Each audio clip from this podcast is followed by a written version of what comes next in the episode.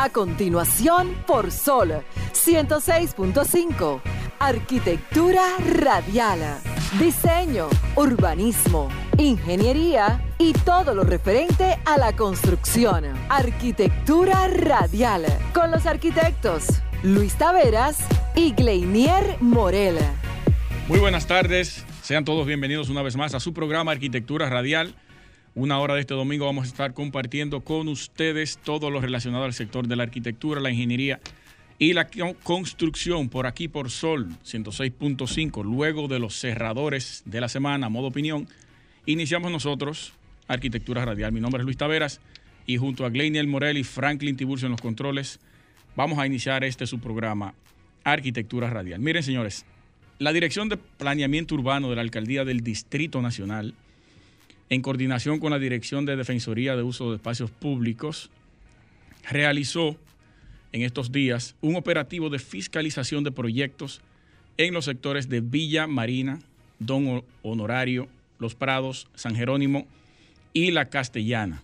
También se paralizaron tres obras por incumplimiento de las normas urbanas establecidas y la notificación de siete comercios que no tenían permisos pertinentes vemos y saludamos esa iniciativa de la Dirección de Planeamiento Urbano, dirigida por nuestro amigo el arquitecto Mayo Vanés Suazo, que ha venido haciendo una labor incomeable desde ahí. Ha dado una transformación y una apertura a esa dirección que antes no se veía.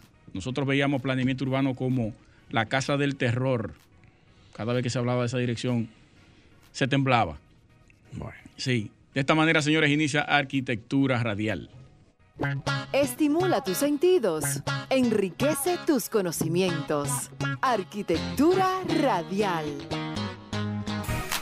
Recuerden que pueden llamar a cabina al teléfono 809-540-1065 y como hizo de la Dirección de Planeamiento Urbano, hacer ese recorrido por esos sectores para eh, realizar un levantamiento de las construcciones que estaban de manera ilegal. También ustedes en su sector, si hay una placa buena práctica o mala práctica, llame aquí y denúnciela, que nosotros haremos la canalización correspondiente.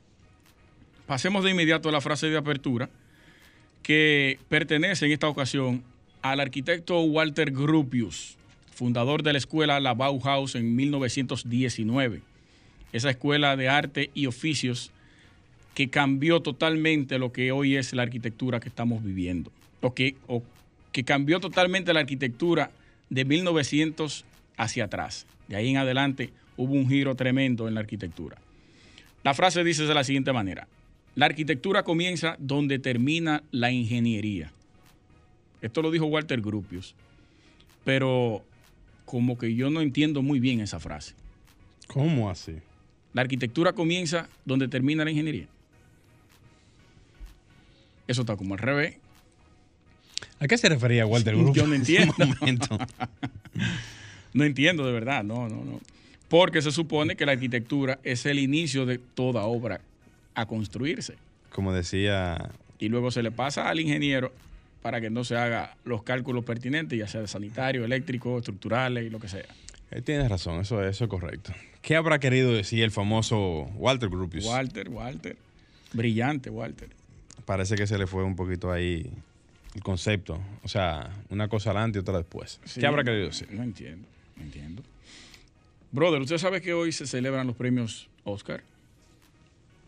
Se hace la entrega, el galardón a, a uno de los premios más importantes del cine, el Oscar. Pero muy bien. Los premios de la Academia. Muy bien. Hay unas cuantas películas ahí que están nominadas. Y, y Will Smith con eh, El Rey Richard, la película de Serena Williams y la hermana. Will Smith interpretó el padre de ellas. Una tremenda actuación de Will Smith. Yo creo que ahora ya es sí le corresponde. Sí, le van a entregar ese Oscar a Will Smith. Hay unas cuantas películas más que yo he visto ahí. Eh, Duna, Dune, muy buena esa película. Fui al cine a verla y las demás no la he visto, por eso yo estoy ya prejuiciado de que quiero que se la den al Rey Richards, la de Will Smith, porque fue la que yo vi de la mayoría que están ahí. Dos nada me he visto bien. Will Smith también está nominado a Mejor Actor, junto a Andrew Garfield, el que hizo eh, Spider-Man en un momento, Benedict Cumberbatch, que para mí es uno de los mejores actores también eh, del cine americano, Javier Bardem, el español, y Denzel Washington, que ganó el Oscar en el 2003. Sí, 2003 muy, por ahí. Muy duro, muy duro, Denzel. Con, Uno de mis actores favoritos. con la película eh, Training Day. Train, ay, Tremenda película es. Muy dura. Muy buena. Al final le dan, le dan durísimo. Un tiro de gracia. Es que Pero muy buena, muy buena, muy buena. bellaco. Muy agresivo, muy demasiada acción y desde el principio hasta el final esa película no para en cuanto a acción. Día de entrenamiento. Demasiado. Y una presión psicológica que tenía uno y el mismo ayudante de él ahí en el carro. Era una cosa tremenda. Demasiado, demasiado intenso. Muy fuerte. Es así. ¿Tiene alguna información ahí, eh, Morel? Solamente aprovechar, Luis, eh, Luis, y mandarle unos saludos especiales, como siempre, a las personas que nos siguen en nuestras redes sociales y nos dan seguimiento día tras día, eh, aprovechando así eh, para felicitar también a Génesis Sánchez en su día de cumpleaños en estos días y también a Nicole Pérez, administradora de empresas que se mantiene en sintonía con Arquitectura Radial. Para ellos sus felicitaciones y también sus saluditos especiales a todos los que nos están sintonizando en este preciso momento el programa de en el día de hoy. Señores, no se muevan porque tenemos una firma invitada desde México con quienes vamos a conversar en unos momentos. También nuestros temas centrales para el día de hoy son sumamente interesantes y le van a interesar muchísimo a ustedes. No se muevan, quédense en sintonía y regresamos de inmediato. Bien, señores, continuamos en Arquitectura Radial. Señores, para todos los que nos sintonizan en este, en este momento, lo pueden hacer, aparte de escucharnos por radio, lo pueden hacer visitando el portal de nosotros en Instagram como Arquitectura Radial, rayita bajo RD, para que puedan visualizarnos en vivo en este preciso momento y de paso también poder hacer esa conexión con nosotros a nivel de cualquier tipo de información que quieran pasarnos por ahí y estar conectados directamente con el programa. Eh, y como ya los dije, cualquier pregunta, cualquier inquietud, hacerla por esa vía. O si no, llamar también a los números de cabina al 809-540-165 para cualquier inquietud o información. A ti, arquitecto o ingeniero, que tú andas buscando, por ejemplo, algún tipo de, de vehículo que te represente o que vaya de acuerdo con tu perfil profesional. Pues mira, Prospera Auto Import tiene el vehículo para ti en esta semana. Estamos hablando nada más y nada menos de una Ford Explorer 2017 versión americana con todo el equipamiento disponible para ti. Eh, háblese de transmisión automática, aros 20, sistema totalmente eco, techo panorámico, 4x4, halógeno, push button y todo lo que se, nece- o sea, todo lo que necesita Pero una persona dura, com- completamente dura, todo lo que necesita una persona para poder estar cómodo, confortable y representable en lo que tiene que ver el área de lo que tú eh, andas en el día a día. Este, este vehículo lo pueden adquirir por tan solo 34.500 y para cualquier información pueden llamar al 809-902-7888 y preguntar por Luis Peguero. Ahí te van a atender perfectamente bien, ¿Y tiene financiamiento eso? Con financiamiento disponible. Me reciben mi Te vehículo. reciben tu vehículo. O sea, Ah, pero de ahí solamente lo único que tú vas es hacer negocio. Así que ya lo saben, pueden hacer el contacto al 809-902-7888. Miren, fuera de eso ya, eh, hablando de tecnología y lo que la tecnología hoy en día sigue representando para el mundo de, de la construcción, eh, nosotros, que aparte de todo lo que uno ya conoce como sistemas, aplicaciones y todo lo demás, y que estamos esperando, por cierto, eh, por parte, en este caso, de lo que es el Ministerio de la Vivienda, eh, la presentación de lo que viene siendo, no de lo que viene siendo, sino del sistema automatizado que va a venir en su momento. En ese mismo orden, eh, aprovecho también la, ocasión para agradecer a, a por la invitación que nos hicieran en estos días para poder participar en lo que tiene que ver un desayuno que se titula Mujeres que Construyen. Eso es el próximo 31 de marzo a las 9 de la mañana en el Hotel Intercontinental Salón Kennedy.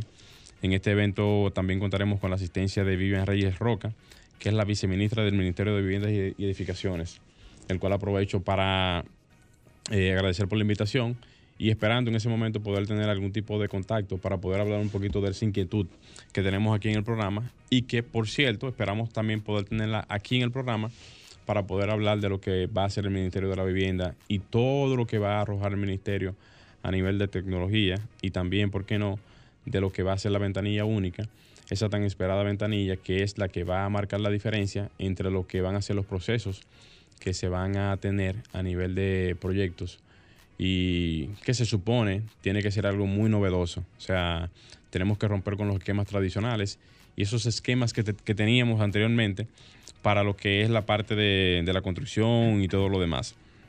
Entonces, eh, aparte de esas informaciones que estoy pasando, quería continuar diciendo que la tecnología hoy en día es tan, tan marcada en lo que tiene que ver el andar cotidiano que parte de el desarrollo que existen ya en muchas, en muchas herramientas vienen ya inclusive ya dadas por algunas universidades que están implementando eh, algunas, en algunos proyectos metodologías de inspección para lo que son las construcciones.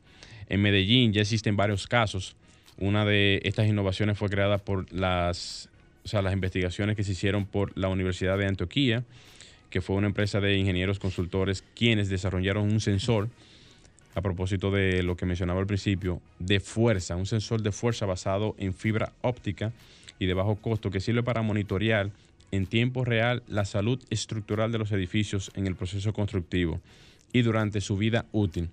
En algunos ejemplos habíamos hablado de cómo se podían insertar ciertos tipos de mecanismos que podían verificar la eh, estructura en sí y también el comportamiento de las mismas estructuras, pero esto lo hacían básicamente como una manera de, analizar la estructura, de ver el comportamiento de la estructura. Pero ellos lo están haciendo ahora como una forma de dejarlo ya instalado en las edificaciones para que las edificaciones puedan dar como una especie como de sensor, eh, dar algún tipo de aviso si el edificio se está comportando bien, si no hay ningún tipo de debilidad en cuanto a a la edificación y todas estas informaciones vienen es a sustituir la parte humana desde el punto de vista de lo que es la inspección visual y algunas inspecciones que se hacen en las edificaciones para determinar qué, bueno, para determinar cuándo la edificación necesita alguna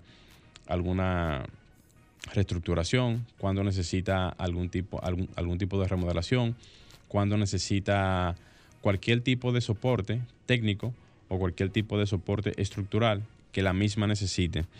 Para allá vamos, ese es el norte que tiene la tecnología en lo que es la parte de la construcción y ahí se conecta con el Building Information Modeling, que también es una, es una herramienta que ya es una realidad hoy en día, ya que todos los profesionales que manejan la parte de diseño arquitectónico, diseño estructural, diseño sanitario y diseño eléctrico, lo están montando en Building Information Modeling lo cual permite construir perfectamente una data real de la edificación y esto por consiguiente dar una serie de herramientas para el uso del profesional y también para lo que es la vida útil de la edificación.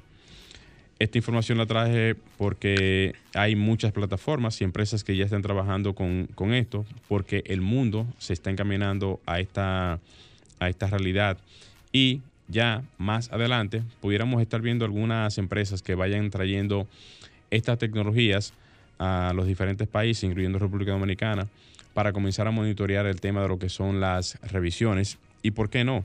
También enlazar esto con el nuevo Ministerio de la Vivienda, que pudiese tener algún tipo de, conexión con este tipo de temas para lo que es la supervisión de los proyectos y también para lo que son los seguimientos de las edificaciones y el continuo en o sea, el continuo seguimiento que se le tiene que dar a lo que son las supervisiones que se le dan a este tipo de proyectos. Hasta aquí la información. Vamos a hacer un pequeño cambio, señores. No se muevan, que retornamos con el comentario del colega Luis Taveras. Estás escuchando Arquitectura Radial. Ya volvemos. Muy bien, señores, continuamos en Arquitectura Radial y vamos a pasar a mi comentario de la tarde. Miren, a lo largo de la historia, eh, la antigua y la medieval, la mayor parte del diseño y la construcción, del diseño arquitectónico y la construcción, la realizaban los artesanos y los carpinteros de la época. que ascendieron a tener un papel y un rol de nombre para ese momento, que eran los maestros constructores. En ese tiempo no había ni ingenieros como, el concepto de ingeniero y el concepto de arquitecto no existía. Estos artesanos y estos carpinteros ejercían el papel de, esos profesionales de la época. Hasta tiempos más modernos no existía una distinción clara entre lo que era un arquitecto y un ingeniero. En Europa, los títulos de arquitectos y de ingeniero se correspondían a la misma persona. Eso ocurrió aquí durante muchísimo tiempo, creo que a finales del 1970 fue cuando se dividió la carrera. Aquí antes tú te graduabas de arquitecto ingeniero hasta 1977 creo que fue, que hubo una revolución en un cambio ahí y se, dividió las carreras. Entonces, el papel para esa época, el, el siglo XV en Europa, estuvo cada vez más disponible, pero después del 1500. El lápiz se comenzó a utilizar ya eh, cerca de los 1600 y estas dos herramientas a finales de 1600 es cuando ya comienzan a impulsar lo que es la parte del dibujo arquitectónico en, todo el diseño de las edificaciones. Todavía no estaba la figura del arquitecto eh, vigente, todavía no, aparecía para ese momento. Entonces, la arquitectura como profesión no era reconocida como tal hasta finales del siglo, siglo XIX, principio del siglo XX, cuando se crea, se funda la Bauhaus. Hubo una primera Bauhaus, creo que a finales de 1900. No recuerdo el nombre de la persona que, la, que la fundó. Luego Walter Gropius, para el 1919, es quien funda la Bauhaus que conocemos actualmente. Funda tres en tres ciudades de Alemania. Y ahí es cuando se comienza a dar un carácter o a conocerse la figura real del arquitecto, porque la Bauhaus se funda como una escuela de arte y oficios. La arquitectura no estaba dentro de lo que es esa escuela de arquitectura, como la conocemos hoy. De ahí en adelante, entonces, se comienza a potencializar lo que es el arquitecto como profesión o la arquitectura como profesión. hago esta introducción y me voy más hacia atrás sobre los concursos de arquitectura, que tienen una historia aproximadamente de 2.500 años.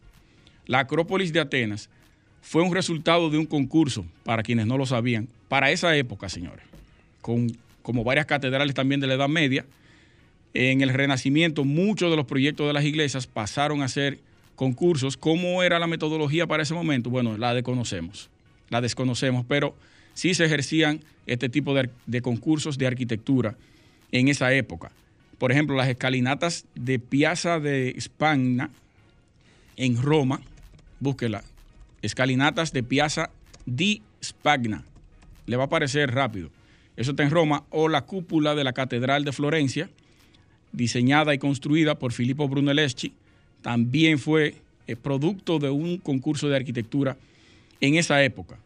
En el siglo XIX hubo más de 2.500 concursos en Inglaterra e Irlanda y en cinco décadas, todo, en cinco décadas hubo esa cantidad de concursos en esos dos países. Y en Londres solamente hubo 362 para ese momento. Traigo este tema a colación, lo que es la parte de la historia del arquitecto como profesional y la parte de los concursos de arquitectura, porque la semana, en esta semana, se hizo una presentación de lo que es el master plan o el proyecto de lo que va a ser el pueblo de pescadores en las terrenas, a cargo del Ministerio de Vivienda, junto a una parte privada, no desconozco quién es la empresa que va a trabajar ese proyecto junto con el Estado. Pero lo que más me llamó la atención es que el diseño de ese proyecto fue donado por una firma de arquitectura internacional de nombre BGA, muy famosa, muy reconocida a nivel internacional, ha trabajado aquí ya en muchísimos proyectos, pero recibir una donación de un diseño para un proyecto tan grande como ese, tan importante como ese, en una parte turística que está siendo potencializada actualmente, creo que no fue lo más correcto de parte del Estado. Creo que no lo fue.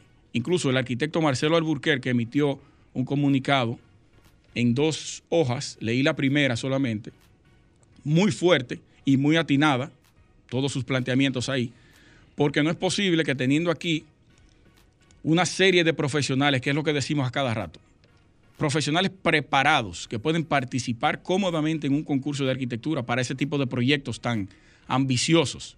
Eso ocurrió también para la parte de que fue cerrado ese concurso, esa licitación, que a Cabo Rojo en Pedernales, un megaproyecto que se va a hacer por ahí, igual que el aeropuerto que se va a hacer en Pedernales también. No sé si fue a concurso eso. Eh, yo hice un podcast criticando la jicotea que representa ese, ese aeropuerto, que para mí no tiene nada de atractivo, porque se le ocurre meterle símbolos y formas de nuestra cultura taína, que para mí ya eso está obsoleto como, como materia prima de, turismo. Eso no funciona. Hay que utilizar elementos contemporáneos en arquitectura para poder atraer personas de otros países que quieran venir a hacerse fotos o, o, que quieran aterrizar en ese proyecto para vivir la experiencia de ese ente arquitectónico, que es el principal edificio que te recibe en el país, y de ahí es que tú entiendes o sabes cómo te va a tratar ese país. Es el primer recibimiento que te da un país, es el aeropuerto. Entonces yo creo que los concursos de diseño tienen muchas debilidades, pueden ser muy manejables, se pueden hacer muchísimos cambios. Quien, quien convoca el concurso, aunque haya ganado alguien, no garantiza que el primer lugar sea el proyecto que se vaya a ejecutar, porque quien lo organizó puede hacerle cambios. Al igual que el Estado puede hacerle cambios también. Eso ocurrió en el World Trade Center. Ah, en, ganó Daniel Levis Kine. Construyeron, creo que, parte de lo que él propuso, pero no en su totalidad como él lo diseñó. Entonces, hay debilidades en los concursos, pero también hay eh, oportunidades de promoción para los profesionales que quieran participar en este tipo de eventos. Debemos prestarle atención a esto, señores, que incluso la Sociedad de Arquitectos, ya para terminar, le propuso y le llevó un documento a compras y contrataciones durante o, en el momento que se estaba tratando la modificación de la ley 34006 de compras y contrataciones para incluir los concursos de arquitectura. Se sentaron con nosotros y luego le dejaron fuera la propuesta que se le hizo. O sea que no le interesa para nada tener concurso de diseño, porque es más fácil otorgarle una, un proyecto a un amigo o a una persona que tú tengas compromiso que hacer un concurso bien realizado, aunque tú lo, lo amañes, aunque lo amañes, porque eso siempre pasa, igual que con las licitaciones. Quería expresar esto porque están ocurriendo muchísimas cosas que están fuera de lo que le debería corresponder a la parte de la arquitectura. Si queremos tener una arquitectura atractiva y turística, tenemos que comenzar por ahí, tener propuestas diversas para poder entonces brindarle al mundo nuestra arquitectura, porque en realidad no tenemos nada que brindarle. Vamos a hacer un cambio y regresamos. Estás escuchando Arquitectura Radial. Ya volvemos. Continuamos en Arquitectura Radial y ya tenemos en línea a nuestros invitados especiales desde México. Es un honor eh, poder hacer un intercambio comunicacional con México a través y agradecerle a la agencia Radical a cargo de Daniela Romo, quien es su representante en México, y quien con nosotros ha venido trabajando eh, varias invitaciones de firmas de arquitecturas en México, y de aquí en adelante va a haber una relación estrecha y eh, dilatada, bien amplia con ellos. Hoy tenemos el placer de presentarles a ustedes la firma de arquitectura joven nivel 3, de nombre nivel 3, fundada en el 2009 con el propósito de servir a la sociedad y al medio ambiente a través de procesos creativos y colaborativos. Han sido reconocidos con el premio America Property Awards en 2017 en las categorías de diseño de interior y también tuvieron y recibieron una mención de honor en el concurso internacional On School en Copenhague 2020. Vamos a darle la bienvenida a los arquitectos Gerardo Buendía y Carlos Chiver. Saludos. ¿Qué tal? Mucho gusto. ¿Nos escucha, Gerardo? Gerardo. Sí, sí, acá, acá estoy. ¿Me escuchan ustedes? Sí. Sí, se escucha muy bien. ¿Cómo Perfecto. te sientes? Muy emocionado de participar con ustedes y nada, muy encantado por la invitación también. Sí, sí, es un honor para nosotros poder intercambiar conocimientos e ideas de México, que es un país puntero en arquitectura, es uno de los referentes a nivel internacional en ingeniería por sus complejidades en los suelos. Y, y qué bueno que sea a través de nuestro programa Arquitectura Radial. encantado nosotros. Perfecto. Vamos arriba, Morel. Excelente. Eh, aprovechando Ricardo o Geraldo, ahora no sé cuál de los dos es que está ahora mismo eh, en línea con nosotros. Eh, aprovechando realmente, háblanos un poquito de ustedes. cómo han iniciado en este mundo tan interesante de lo que es la arquitectura y qué les ha motivado realmente a poder manejar algunos de los conceptos que ustedes, digamos, dentro de su particularidad, han desarrollado. Creo que en ese sentido Carlos, Carlos podría responder de mejor manera. Mejor todavía. Y pues nada. ¿Está por ahí? Hola, hola. Eh, aquí estamos, aquí estamos. Pues mucho gusto también. Gracias por la invitación. Y sí, respondiendo un poquito a tu pregunta, pues eh, realmente, mm, ¿cómo incursionamos en el mundo de la arquitectura? Pues yo creo que la verdad es que desde siempre había una sensibilidad por sí, ¿no? Por el espacio, por em, lo que nos hacía sentir eh, un espacio u otro, de manera inconsciente, que poco a poco se fue desarrollando de una manera más, más eh, consciente, ¿no? Más atenta, y, pero pues desde ahí es, fue la, la búsqueda por, por contribuir a partir de este oficio. Excelente, Carlos. Ese concepto de arquitectura regenerativa que para mí es nuevo. No sé si, si México tiene mucho tiempo ya utilizándose o ustedes son uno de los precursores de este. ¿Cómo nace? A causa de que hubo alguna situación en alguno de sus proyectos y dijeron, bueno, vamos a irnos por aquí para darle solución a esto. Bueno, pues sí, yo en 2010, 2012 entro, tengo, hice una maestría en la Universidad del Medio Ambiente aquí en México y ahí es en donde conozco el término de regeneración, que tiene que ver con más una propuesta, una metodología de trabajo, un, mindset, digamos, y, es ahí en donde empiezo a adoptar eh, particularidades de la metodología, del, conocimiento, del, del, approach, del acercamiento que tiene esta herramienta en pues, varias de las áreas del quehacer humano, ¿no? Y en este caso, pues en arquitectura también. Entonces, pues prácticamente desde ese momento es en donde nosotros empezamos más que nada esta exploración de lo que significa eh, definir eh, una arquitectura regenerativa, ¿no? Que más, que más allá tiene que ver con un proceso de descubrimiento, un proceso de, acercamiento, más allá de una definición o una etiqueta como ya muy, em, como, muy rígida, ¿no? Digamos. Sí. ¿Cómo podemos definir ese concepto? ¿Y dónde, en qué proyecto ustedes lo implementan o cómo se puede ver en la arquitectura? Si lo puede describir, pues obviamente, gráfica.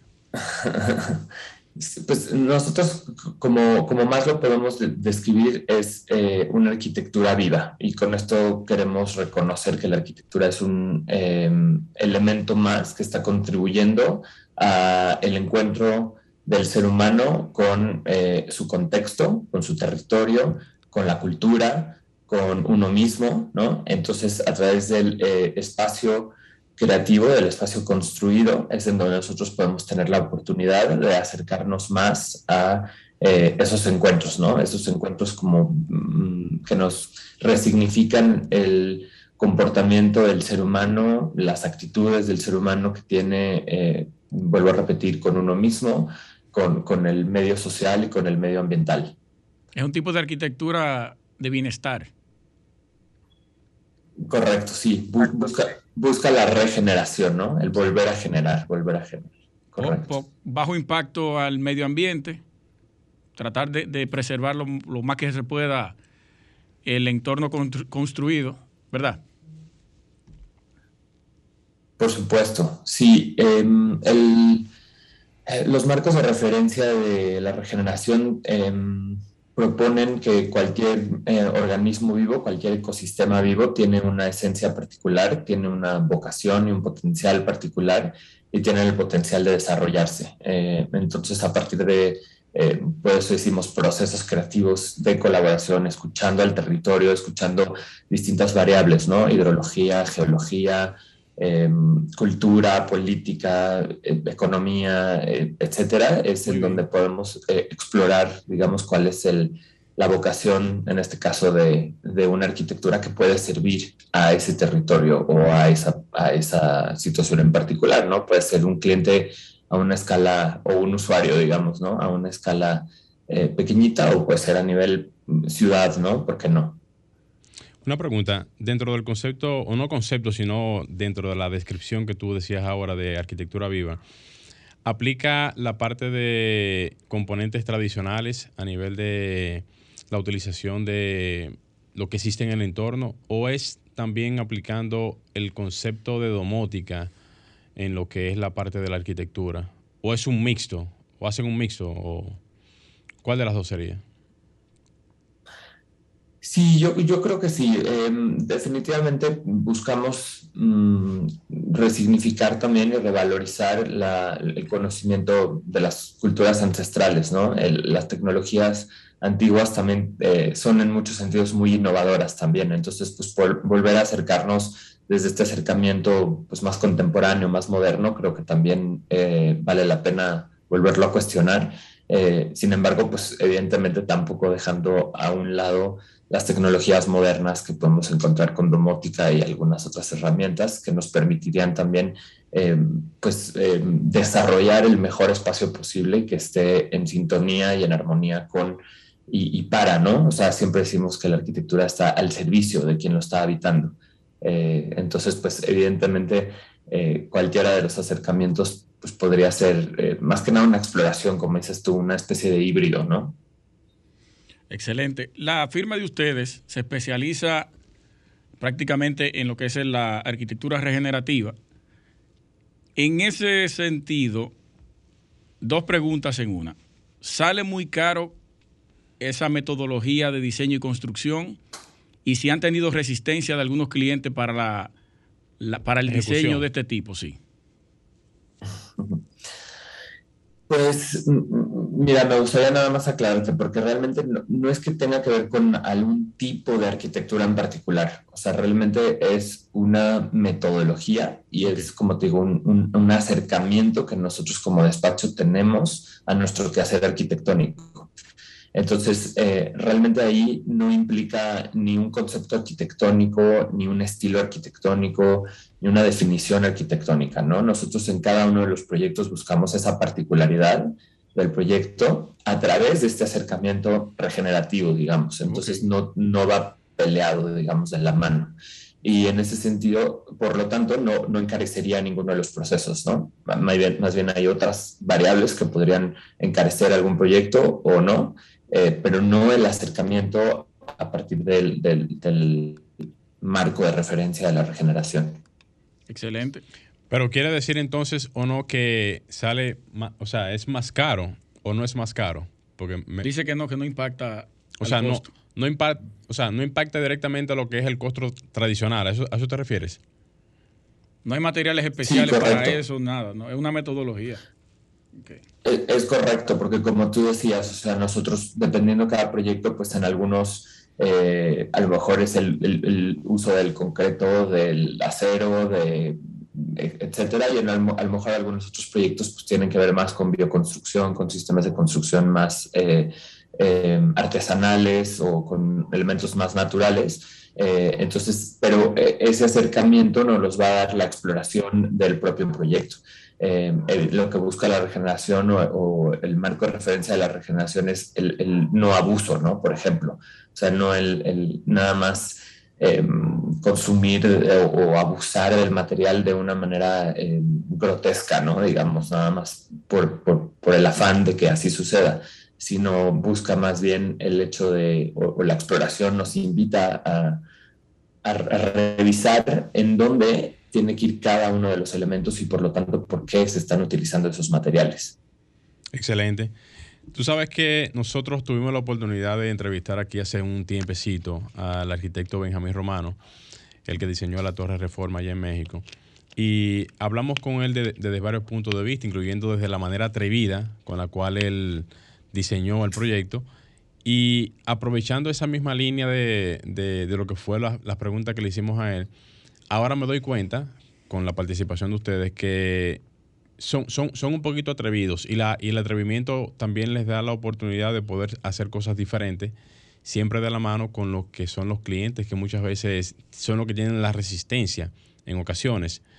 Yo que veo que Luis te hizo la pregunta de si hay resistencia o no allá en cuanto a ese, a ese tipo de, de, proyectos. ¿Ustedes lo hicieron, o sea, ustedes comenzaron a hacer proyectos así por una primera ocasión o fue porque le dieron la participación por un cliente que aceptó sus trabajos? Eh, te hago la pregunta es para entender realmente cómo inició realmente ese concepto en ustedes, porque con la resistencia que existe, es difícil a veces conectar con alguno de estos proyectos. Sí, pues em, la verdad es que podríamos decir que no hemos tenido resistencia em, si otra vez buscáramos como em, no sé, nosotros siempre explicamos que es parte de nuestro proceso, ¿no? Y estamos y, seguimos descubriendo qué significa ser una arquitectura o hacer una arquitectura regenerativa. Entonces, en ese sentido, la verdad es que hemos tenido eh, clientes que nos han abierto bastante la puerta y nos han dicho, ok, perfecto, vamos a explorarlo junto con ustedes y vamos a ver qué significa. Eh, y, hay otros clientes a los cuales simplemente les puede resonar, pero como no hay un impacto realmente, em, como digamos, muy, muy, muy tácito, o sea, es algo que no se puede como ver, si me entiendes, de manera inmediata, es más allá es, es, desde el concepto, vuelvo a lo mismo, desde la metodología, desde el proceso. Entonces, cuando lo empezamos a vivir es en donde el, cliente pues empieza a, empieza a resignificar y dice, ah, claro, estoy yo aquí viendo eh, cómo el, el, el, espacio arquitectónico está sirviéndome eh, para hacerme sentir de tal o cual manera, o etcétera. Y, como la experiencia del usuario al final. Exactamente, exactamente. Carlos, ustedes tienen como firma alguna anécdota que tú puedas brindarle a nuestros oyentes aquí en República Dominicana de una experiencia difícil que hayan tenido en un proyecto arquitectónico y que hayan podido brindarle una solución.